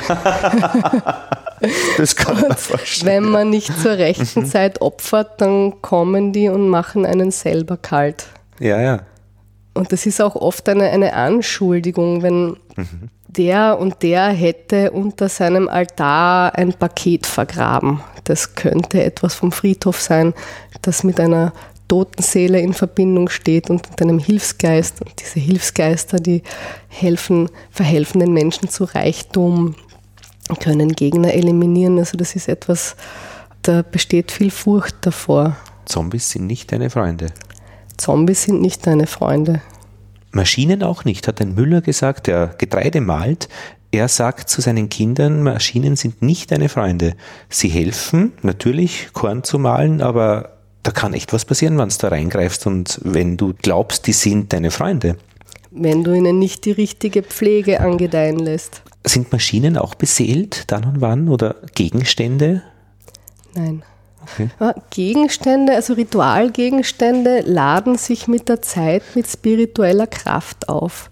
Zum Beispiel Kopftücher, die werden verwendet in bunten Farben, die sollen je nach Farbe bestimmte Geister symbolisieren. Und wenn sich jemand, der besessen ist, ein Kopftuch umbindet, dann trägt das halt noch zur Verdeutlichung bei, dass das wirklich ein Geist ist. Und so ein Kopftuch, das man jahrelang verwendet hat, das hat einen gewissen Wert und das wird dann auch nicht gewaschen. Mhm. Und das kann man zum Beispiel an jemanden weitergeben, mhm. an einen Schüler, dem man bei der Initiation hilft. Ich gebe dir dieses Tuch mit der spirituellen Kraft. Glaubst du selbst an solche Rituale? Nein. Null. Kopftuch von jemandem? No. Vielleicht, äh, dass es wertvoll ist, aber nicht aus diesen Gründen. Das schon vielleicht. Nicht aus diesen Gründen. Wäre ich initiiert, hätte es bestimmt großen Wert für mich. Aha. Also du würdest das auch selbst ausprobieren, wenn du die Gelegenheit hättest. Also da jemand, du bist in einer Gemeinschaft der Dominikanischen Republik und die sagen, hey, willst du das nicht selbst einmal ausprobieren? Das wäre ja jetzt mal eine echt teilnehmende Beobachtung. Ja, es gibt auch Kollegen, die haben das gemacht, die haben sich initiieren lassen und wirklich an sich selbst auch diese körperlichen Veränderungen beobachtet. Das ist sehr interessant, weil ich habe ja am Anfang erwähnt, es gibt ja da ähm, diese frühen Besessenheiten gehen mit bestimmten Sensationen einher, die wir alle auch aus dem Alltag kennen. Und im Zuge der Initiation werden dann die körperlichen Sensationen mit bestimmten inneren Bildern verknüpft und auch noch angereichert. Also die werden immer komplexer. Da kommt dann vielleicht noch eine bestimmte Emotion hinzu, die man vielleicht in dem Moment nicht fühlt, aber man weiß, sie gehört eigentlich dazu und dann steigert man sich so ein bisschen hinein und lernt dann einen Geisthabitus mit allem, was dazugehört und nach einer Zeit dann vielleicht noch einen und noch einen. Und das verändert natürlich das eigene Körperempfinden. Also da, man lernt sozusagen auf Abruf bestimmte Persönlichkeiten zu verkörpern und diesen Prozess kann man auch gut dokumentieren, indem man sich genau anschaut, was passiert da mit mir. Wäre das nichts für dich? Nein, äh, das überlasse ich den Kollegen wäre natürlich ein Weg gewesen. Mhm. Ich habe es mir auch mal überlegt, ob das spannend wäre, aber ich bin dann davor zurückgeschreckt, eben diese Unterwerfung unter die Geister, das, das ist nichts für mich. Warum nicht? Man lernt dann eine bestimmte Geistrolle und diesen Geist zu verkörpern und damit äh, man müsste dann äh, auch von diesem Geist träumen und auch das kann man provozieren, indem man sich einfach viel damit beschäftigt. Man kauft dann das Heiligenbild, man führt Gespräche über diesen Geist und irgendwann, es gibt auch Geister, die mir sehr sympathisch sind, also ich hätte auch ganz genau gewusst, welche dann wahrscheinlich meine Geister des Kopfes wären. Aber man ist diesen Geistern dann auch verpflichtet. Das heißt, man muss mhm. einen Altar, den man den baut, das fängt, man fängt klein an, halt mit dem ersten Geist. Vielleicht, bei mir wären das wahrscheinlich nicht die Indianergeister, sondern das wäre halt ein anderer Geist gewesen. Dann muss man sich mit ihm befassen und ihm opfern und ihn umwerben, damit er halt auch in den Träumen erscheint. Und das ist einfach sehr aufwendig. Äh, man hat dann halt Verpflichtungen den Geistern gegenüber. Man muss an ihren Feiertagen dann zu ihren Festen gehen und vielleicht selber dann auch ein Fest ausrichten. Und man ist ja natürlich in diese sozialen Netzwerke eingebunden mit anderen Voodooisten, äh,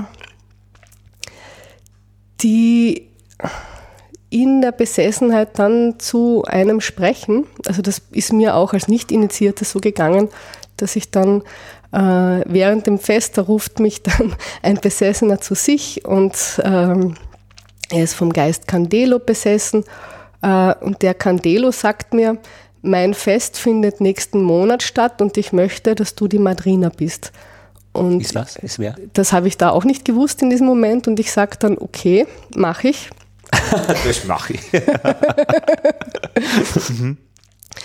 Und äh, krieg, erhalte dann eine Segnung und dann wendet sich der jemanden anderen zu und dann habe ich mir gedacht, na, das frage ich jetzt, was das ist und gehe dann äh, später einmal nach dem Ritual zu dem Besess, der da im Ritual besessen war, hin und sagt, du Alberto, der Candelo hat mir gesagt, ich soll die Madrina sein. Und er sagt, ach nein, wirklich? Und das ist ja super. Und ich sage, ja, was heißt denn das jetzt? Und er sagt, du musst den Kuchen kaufen für 50 Leute und hat mir dann gesagt, wo die Bäckerei ist und, und das Mischverhältnis und das einen Zettel mitgegeben und das war, habe den dann natürlich zahlen müssen und hinbringen und so ähm, bin ich da ein bisschen hineingezogen worden. Ich habe das natürlich gern gemacht und das entspricht auch dem Ideal der teilnehmenden Beobachtung und man will ja natürlich dass sich die Menschen einem gegenüber so verhalten, wie sie das im Alltag tun. Also das ist eine gute Feldforschungssituation. Nur wenn man selbst initiiert, wird das natürlich bedeutend mehr, was da an einen herangetragen wird, an Verpflichtungen auch. Mhm. Und das wollte ich mir nicht antun. Und ich, es hätte nicht an dem Religiösen gescheitert, weil ich glaube, es ist eine Religion, die so praxisorientiert ist, da passiert so viel, da muss man nicht notwendigerweise religiös sein und unbedingt auf einer kognitiven Ebene dran glauben, dass es die Geister wirklich gibt. Das ist eigentlich eher nebensächlich. Man macht das Ganze, man äh, taucht ein in dieses System, man beschäftigt sich so dermaßen viel damit, dass man schließlich beginnt davon zu träumen und man kennt sich ja dann aus, man weiß dann, wie ein Altar aussieht und was da alles dazugehört, man kann die richtigen Einkäufe, also vom Wissen her, ich hätte es schon drauf. Aber es würde halt äh, da wirklich ganz involviert zu sein, das wäre einfach noch einmal ein ganz anderer Level an Involviertheit und Verpflichtungen. Äh, das kann ich mir für mich nicht vorstellen. Wäre es auch eine Gefahr für die wissenschaftliche Arbeit? Der Kollege, den ich kenne, der sich hat initiieren lassen, der hat exzellente wissenschaftliche Arbeit gemacht. Der hat wirklich den Lernprozess von Besessenheit im Candomblé ausgezeichnet beschrieben, hat das super mit dem theoretischen Kontext verknüpft, hat wirklich zur Theoriebildung maßgeblich beigetragen und hat auch an sich selbst viel beobachtet. Also ihm hat es nicht geschadet. Ich glaube, es ist möglich, initiiert zu sein und trotzdem äh, mit einem anderen Teil seiner Persönlichkeit auch auf das zu schauen, was da passiert. Also ich glaube nicht, dass man mit fliegenden Fahnen religiös werden muss, um ans, an der religiösen Praxis teilzunehmen. Ist die Gesellschaft, in der du forschst, eine schwierige Gesellschaft? Findest du dort leicht Zugang oder mittlerweile leicht Zugang? Du kannst also jemanden anrufen, antwittern, anfacebooken? Ich habe es ziemlich leicht gefunden vom Zugang her. Sicher hilfreich war, dass ich als Frau allein unterwegs war und ich nicht als Gefahr eingeschätzt wurde. Mhm. Ich bin bei manchen Priesterinnen und Priestern abgelehnt worden. Die haben gesagt, na, sie haben kein Interesse, mit mir zu arbeiten. Wenn ich angeklopft habe, befragen ja viele ihre Geister oder verlassen sich auch auf so spontane Inspirationen. Es gibt im Voodoo nicht nur die Besessenheit, sondern auch so einen Zustand der Inspiriertheit. Und da halten die Menschen manchmal so inne und fühlen so in sich hinein. Und aus diesem in sich hineinfühlen heraus geben sie dann eine Antwort. 2005 habe ich da jemanden kennengelernt, den Alberto, der mir sehr viel geholfen hat. Ein Priester, wir waren so in einem ähnlichen Alter, er ist zwei Jahre älter als ich. Er hat sofort gesagt, ich habe die Geister geschickt, komm herein. Er hat mir seinen Altar gezeigt, wir haben zusammen Kaffee getrunken und wir haben uns sehr gut verstanden. Und er hat mir dann wirklich viele Türen geöffnet. Der hat mich mitgenommen zu seinen Festen und hat mich dann anderen Leuten, seinen Mentoren vorgestellt, hat mir seine Schüler vorgestellt. Das war eine sehr fruchtbare Freundschaft, die heute über Facebook auch weiterläuft. Mhm.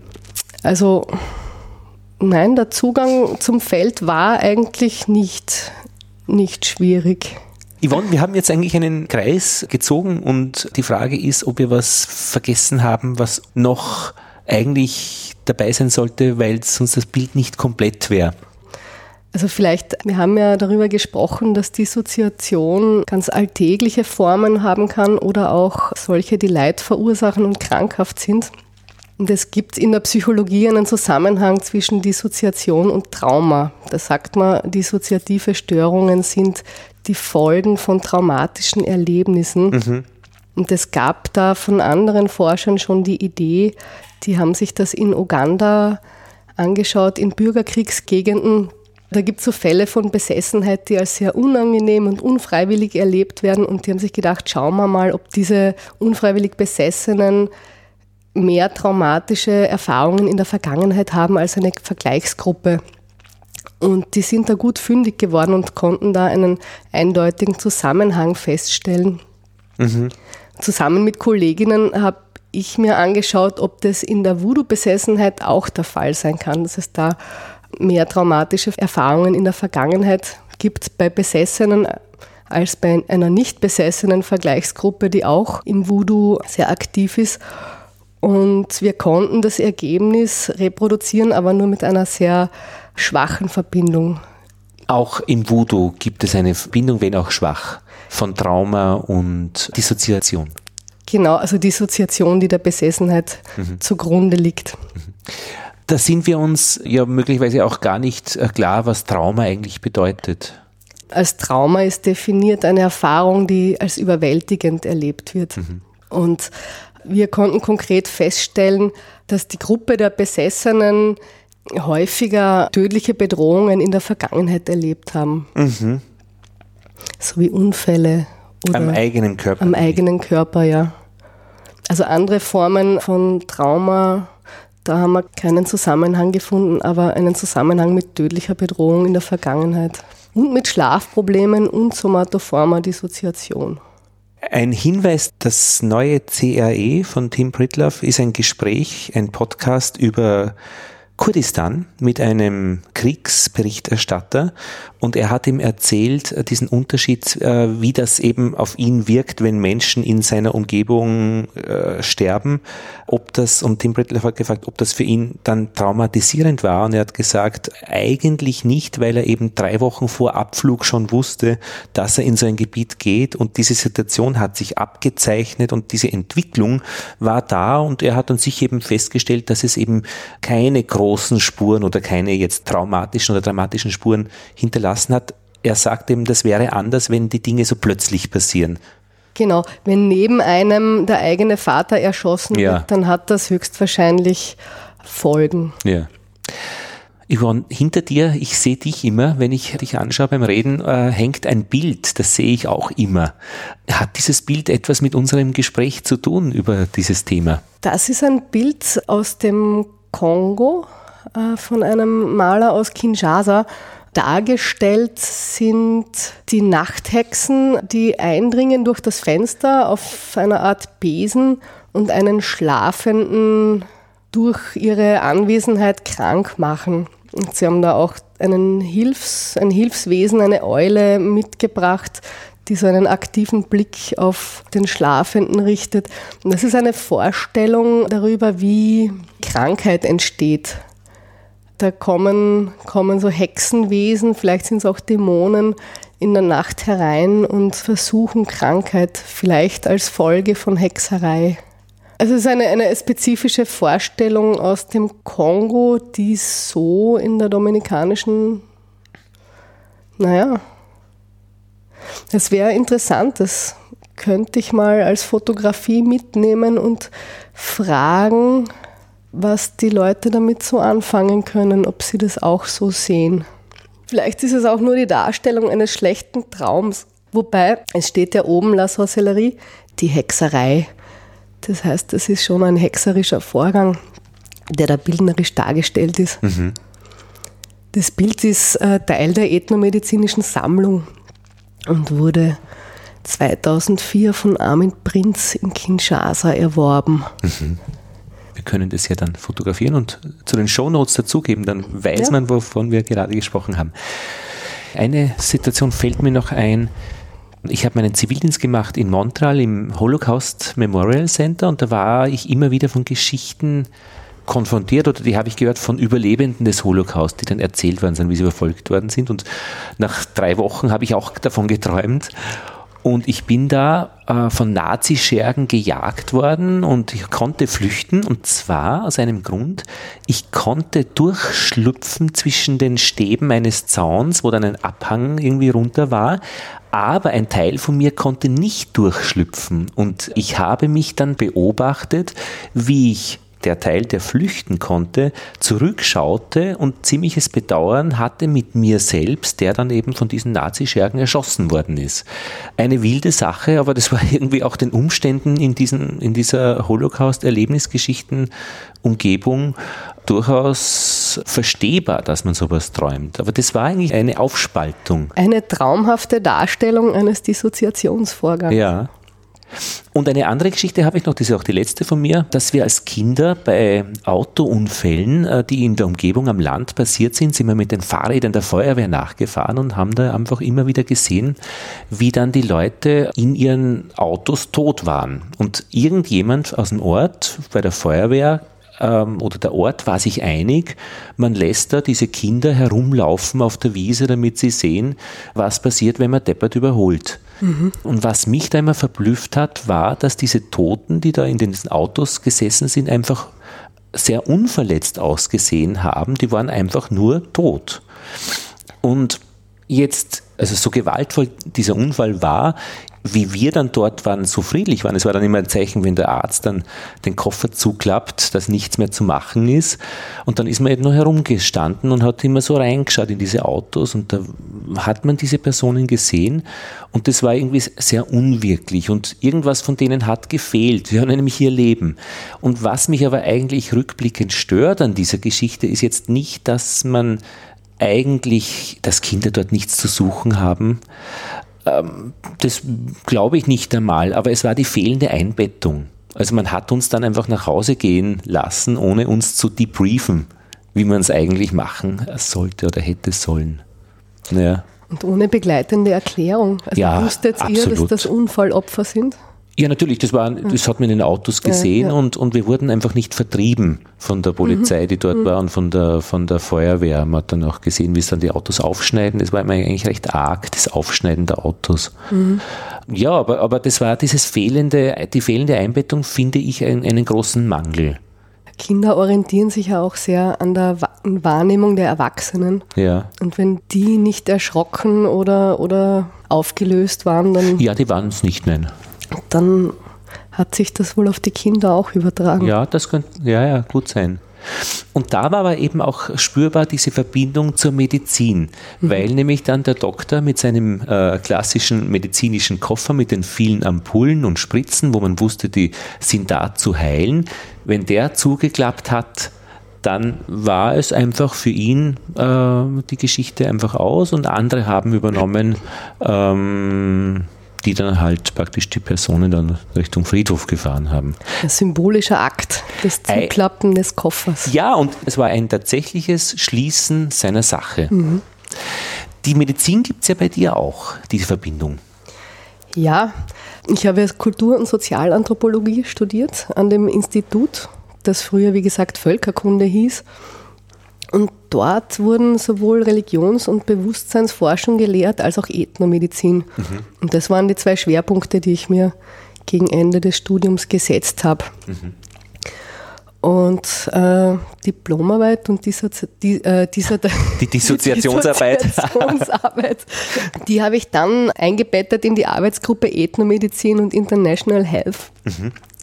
Diese Arbeitsgruppe, die wurde dann an der Medizinischen Universität angesiedelt.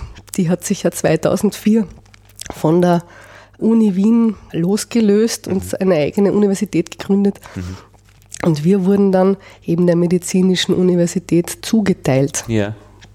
Ich habe einen Podcast gehört über Code Blue, hat das geheißen da hat jemand auch eigentlich teilnehmend beobachtend ein ganzes Jahr lang, glaube ich, an einer Station gearbeitet für Herzanfälle. Also wenn irgendwo Herzstillstand im Krankenhaus war, dann war durch die Lautsprecher das Signalwort Code Blue und dann sind alle zusammengelaufen in einen Raum und haben dort am Herzstillstand an dieser Person gearbeitet und das war sehr ritualhaft Die Abläufe waren genau einstudiert, jeder wusste, was zu tun ist und auch wenn etwas dann nicht mehr funktioniert hat, äh, und das war sehr oft der Fall eben, ein relativ hoher Prozentsatz, wenn dann klar war, die Person hat das nicht überlebt, dass dann die Ärzte, der Schluss war dann immer die Handschuhe auszuziehen und auf den Boden zu werfen. Das war der ritualhafte Abschluss ihrer, in diesem Fall erfolglosen Arbeit.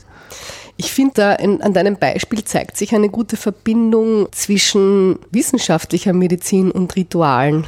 Also der Tod, der ja eigentlich etwas Beängstigendes hat, der wird da ganz klar mit rituellen Handlungen befriedet. Also da gibt es offenbar ein ganz klares Prozedere, wie man damit umgeht. Mhm. Und auch sonst findet man immer wieder Features in der wissenschaftlichen Medizin, die man sonst auch im Schamanismus oder im Voodoo findet. Zum Beispiel diese, diese Kleidung, der weiße Kittel mhm. und das um den Hals gehängte Stethoskop. Das sind ja die Insignien des Heilers. Mhm. Auch die Schlange, der Esculap Natter. Und der hippokratische Eid. Die Farben, ich meine, Blau, Licht, das Flackern, da ist ja auch Material dabei eigentlich. Also die Gerüche sind jetzt ein bisschen wahrscheinlich nicht so im Vordergrund, aber. Aber auch ganz charakteristisch, mhm. so ein mhm. Krankenhausgeruch. Mhm. Die Töne. Die ja. Töne, das Piepsen. Ja. Ja, der ärztliche Habitus, also da bietet sich auch einiges an Material für die Ethnomedizin. Mhm. Also Ethnomedizin ist ein Bereich, den es in Wien gibt und auch wirklich betrieben wird. Genau, also da gibt es die Unit Ethnomedicine and International Health, mhm. angesiedelt am Center for Public Health an der Medizinischen Universität Wien. Der Begriff Ethnomedizin geht auf den Wiener Arzt und Ethnologen Erich Drobitz zurück aus dem Jahr 1953. Mhm. Und der Bereich ist konzipiert mit interdisziplinärer Ausrichtung. Mhm. Und da finden sich Kultur- und Sozialanthropologen, Ärzte, Psychotherapeuten. Also international spricht man ja nicht von Ethnomedizin, sondern eher von Medical Anthropology. Mhm. Aber nochmal, was macht die genau, diese Medical Anthropology? Ja, die soziokulturellen Dimensionen von Krankheit und Gesundheit werden untersucht, der Einfluss kultureller Systeme auf den menschlichen Körper, zum Beispiel der Arthur Kleinman, das war ein sehr wichtiger Vertreter von der Harvard Medical School, der hat so eine Unterscheidung eingeführt zwischen Krankheit und Kranksein, also Disease im Englischen und Illness, mhm. wo er sagt, Krankheit, das ist so wie die Mediziner das auffassen, einfach ein gewisses biologisches Geschehen und eine objektive Veränderung der biologischen Norm. Es ist das, mit dem der Patient oft nicht so viel anfangen kann, weil ihm da fehlt ihm irgendwie das biologische Wissen. Für die Patienten selber ist viel wichtiger, ähm, wie sie subjektiv selbst Krankheit erleben, also das mhm. subjektive Erleben. Wenn jemand an einer Krankheit leidet, dann hat er bestimmte Symptome, vielleicht Schmerzen, vielleicht dissoziative Erlebnisse, die er nicht einordnen kann. Und da kommt dann mit dem Erleben halt ein Bedürfnis nach einer Erklärung. Das Ganze soll ein Label, einen Namen bekommen. Und er entscheidet sich halt für irgendeinen Weg der Heilung. Mhm. Und die Suche nach einer Erklärung und nach einer möglichen Heilung, das ist ja kein organischer Prozess, sondern ein kultureller. Und solche Prozesse und eben Kranksein als die persönliche Erfahrung von Krankheit die kulturell konstruiert ist, das ist das, wofür sich die Medical Anthropology oder auch die Ethnomedizin interessiert. Mhm. Sterben gehört wahrscheinlich auch dazu, so als letzte Form der Krankheit. Genau, da gibt es auch eine Lehrveranstaltung dazu an der Medizinischen Uni, Alter, Sterben, Tod im Kulturvergleich. Mhm. Und die findet jetzt gerade statt. Die wird beispielsweise von uns Medizinanthropologen bestritten. Mhm. Yvonne, ich glaube, wir machen die Kiste zu, mhm. die Voodoo-Kiste.